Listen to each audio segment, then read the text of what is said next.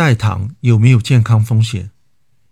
在古代，食糖、蜂蜜等甜味剂都是天价的奢侈品，迫使人们去寻找能够替代它们的产品。古罗马人的做法是熬葡萄糖浆，用来添加到葡萄酒或者其他食品中，增加甜味。起初，他们把葡萄汁放在铜锅里熬，后来也用铅锅来熬，发现用铅锅熬出来的糖浆更甜、更可口。古罗马人注意到，这种额外的甜味来自在熬制过程中铅锅表面形成的一层白色的物质。第一种代糖——铅糖，因此被发现。它被广泛的用来给葡萄酒去酸、调味。鉴于古罗马人每天喝下的葡萄酒数量惊人，由此摄入的铅也必定数量惊人。一九八零年，在德国挖掘出一处古罗马酒窖。出土了数百粒葡萄籽，对其测定表明含铅量高达每千克二百五十毫克，是葡萄籽平均含铅量的五百倍。有人甚至推测，古罗马的衰落就与喝葡萄酒导致的慢性铅中毒有关。铅糖导致的急性中毒死亡倒是有确切的案例。一零四七年，天主教教皇克雷芒二世才上任不到一年，就突然死亡。传言是被铅糖毒杀的。一九五九年，对克雷芒二世遗骨做的检测发现，他的确死于醋酸铅中毒。至于他是被下毒还是自己吃糖中毒，就没法检测了。由于认识到了铅的毒性，大约在十五世纪末的时候，欧洲已经开始禁止在葡萄酒里添加铅糖，但是屡禁不绝，一直到十八世纪，尽管欧洲多数国家。都严禁往葡萄酒里添加铅糖，但因为难以检测，这种做法仍然非常普遍。贝多芬的死亡就被怀疑是因为长期大量的饮用添加了铅糖的廉价葡萄酒导致的铅中毒。一七八七年，德国医生哈尼曼发现了检测葡萄酒中的重金属的可靠方法，添加铅糖的做法才逐渐得到遏制。今天，人们使用食糖替代品。除了降低成本，还有健康的考虑。不仅糖尿病患者要限制食糖的摄入，一般消费者也要尽量少吃糖，因为食品中游离糖的危害是早就被认识到的。那么，食用代糖是否存在健康风险，就更加受到人们的关注。第一种现代代糖糖精曾经引起很大的风波。一八七九年。在美国约翰斯霍普金斯大学雷姆森实验室工作的化学家法尔伯格，在研究煤焦油的衍生物时，偶然发现手上沾了一种非常甜的物质——糖精，因此被发现。法尔伯格很快申请了专利，在德国建厂生产糖精，并发了大财。一九零六年，美国农业部化学局主任威利推动美国国会。通过了纯净食品与药品法案，一个主要目的就是要解决当时非常严重的食品安全问题。糖精成了学糖化学出身的威力的一个目标。他领导的研究认为糖精有害健康，应该禁止。食品厂商谢尔曼跑去找当时的美国总统西奥多·罗斯福投诉，于是威利被叫去了解情况。谢尔曼说道。他的工厂在甜玉米罐头中使用糖精，一年能够省四千美元时，威利忍不住打断：“吃这种甜玉米的人被骗了，他们以为是在吃糖，实际上是在吃一种煤焦油产品，完全没有食物价值，而且对健康极其有害。”威利不知道的是，罗斯福总统的医生给他的健康建议就是用糖精代替食糖。你告诉我糖精对健康有害，罗斯福总统说。莱克西医生每天都给我糖精吃，谁说糖精有害，谁就是白痴。第二天，罗斯福总统任命一个专家委员会，重新调查食品添加剂的问题。委员会主席碰巧就是雷姆森。不出所料，不想当白痴的专家委员会认为糖精无害，但当时糖精在食品加工中用的并不多。主要是面向糖尿病患者。在第二次世界大战期间，食糖实行配额供应，糖精被大量的用来取代食糖。战后，在二十世纪五十到六十年代，随着减肥成为时尚，糖精也从一种原本在药店专供糖尿病患者的甜味剂，走进了大众厨房。而各种标榜健康、低热量的加工食品，也都用糖精以及在一九五一年新批准的甜蜜素来取代食糖。健怡可乐的广告语也从“仅供必须限制糖摄入的人饮用”，悄悄地改成了“供想要限制糖摄入的人饮用”。但是在二十世纪六十年代，糖精的安全性又再次遭到质疑。当时有研究发现，如果给大鼠大量的喂食糖精或者甜蜜素，会导致膀胱癌。这些动物实验促使 FDA 在一九六九年禁用甜蜜素。一九七七年，FDA 试图禁用糖精时，却遭到了阻力。减肥食品业发起了保护糖精的运动，上百万人写信抗议禁用糖精。美国国会在舆论压力下加以干预，通过法案暂缓禁用糖精，改而要求在使用糖精的食品标签上加上一个声明：该产品可能有害健康，该产品含有已在实验动物中。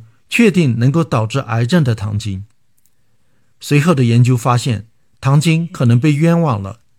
尿液中如果含有高浓度的糖精，的确能够诱发大鼠得膀胱癌。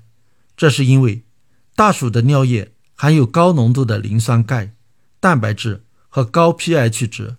在这些条件下，磷酸钙、蛋白质和糖精结合形成了微晶，损伤膀胱上皮。刺激膀胱上皮细胞过度增殖，从而形成肿瘤。而人的尿液成分与大鼠的不同，所以不存在类似的诱发膀胱癌的机制。用灵长类动物做的实验也表明，糖精不会诱发它们患膀胱癌。由于这些研究结果，国际癌症研究机构将糖精从可能的致癌物名单中去除。二零零零年，FDA 认定糖精对人无害。取消了糖精有害健康的声明要求。如此看来，糖精已被彻底平反。但是甜蜜素就没有那么幸运了。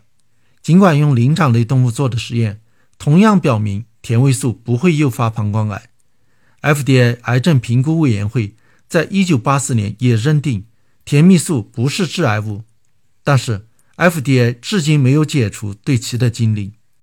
不过，现在大部分国家。包括中国、加拿大和欧盟成员国允许使用甜蜜素。在提倡天然饮食的社会背景下，糖精的平反并没有平息公众对人造代糖安全性的疑虑。其中最受抨击的是在软饮料中普遍使用的阿斯巴甜。和糖精、甜蜜素一样，阿斯巴甜也是实验人员不遵守实验室操作规范偶然发现的甜味剂。一九六五年。希尔公司的化学家斯莱特为了研发治疗胃溃疡的药物，在研究促胃液素时，用苯丙氨酸和天冬氨酸合成了一种中间产物。这种物质粘到了他的手指上，他为了翻一页纸，舔了舔指头，发现非常甜。和糖精、甜蜜素不同的是，阿斯巴甜在体内会被代谢分解成两种氨基酸，因此它是会产生能量的。只不过阿斯巴甜非常甜，甜度是蔗糖的两百倍，添加量很少，所以产生的能量可以忽略。FDA 在一九八三年批准阿斯巴甜用于碳酸饮料，一九九三年批准可用于其他饮料、甜点和糕点，一九九六年批准可用于所有食物。网上有各种传言，把阿斯巴甜的危害说得非常恐怖，实际上。阿斯巴甜是被检验的最为彻底的食品添加剂之一，各种实验调查都表明它对人体无害。从原理上看，食品中的阿斯巴甜能对身体造成危害的可能性很小。阿斯巴甜在消化道内被分解成苯丙氨酸、天冬氨酸和甲醇，其中苯丙氨酸、天冬氨酸是构成蛋白质的氨基酸。各种含有蛋白质的食品里都有，而且其含量要比阿斯巴甜高得多。至于甲醇以及由此生成的甲醛，到一定的量是有可能对人体造成危害的。但是由摄入阿斯巴甜产生的甲醇、甲醛的含量极少，还比不上水果、酒里含有的甲醇、甲醛。而且人体代谢过程中也会产生甲醇、甲醛，微量的甲醇、甲醛，人体对付得了。如果不是大量的摄入阿斯巴甜，没有必要担心。FDA 对阿斯巴甜的每日允许摄取量为每千克体重五十毫克。一瓶易拉罐低热量可乐大约含有一百八十毫克阿斯巴甜。对一个体重五十千克的人来说，要一天喝上十四瓶才会达到 FDA 的限量。不过，由于阿斯巴甜经过消化后可降解成为苯丙氨酸，而苯丙酮尿症患者不能吃苯丙氨酸。所以，FDA 要求含有阿斯巴甜的食物必须标明含有苯丙氨酸。今天被批准使用的代糖都经过了比较严格的检验，在允许剂量范围内，不必担心会有毒性。但是它们不具有毒性是一回事，是否能够达到人们想要的效果是另外一回事。代糖的使用是不是真的能够起到减肥的效果呢？由于代糖不提供能量。或者只提供比食糖少得多的能量，人们想当然地认为食用代糖食品减少了能量的摄入，当然有助于减肥。但是多项流行病学调查、临床试验研究的结果却发现，食用代糖并不能帮助减肥。有的研究还发现，食用代糖的人群反而比食用食糖的人群体重更容易增加。动物实验也表明，以糖精作为甜味剂的大鼠。要比以葡萄糖作为甜味剂的大鼠摄入更多的食物能量，体重更重，脂肪更多，这是怎么回事呢？为什么没有能量的代糖反而会让人增肥？实验发现，用阿斯巴甜配制的甜水会刺激人的食欲，而阿斯巴甜胶囊则不会。而且吃阿斯巴甜要比吃葡萄糖更容易让人有饥饿感。阿斯巴甜、安赛蜜。糖精这些代糖都会刺激人们多进食，以阿斯巴甜的作用最为明显。可能是因为阿斯巴甜食后没有苦味，吃饭前先吃葡萄糖或者蔗糖会让人食量减少，而预先吃代糖则不会影响食量，甚至吃得更多。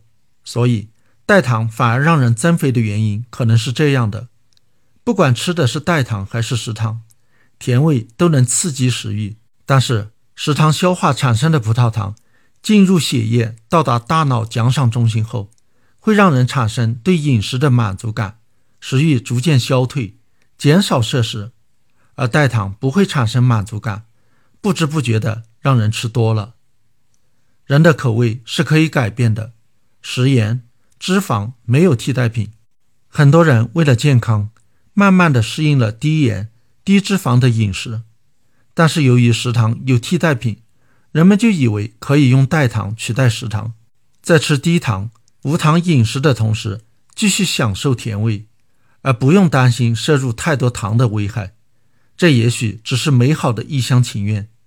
要避免糖的危害的最好办法，是适应低甜度的饮食。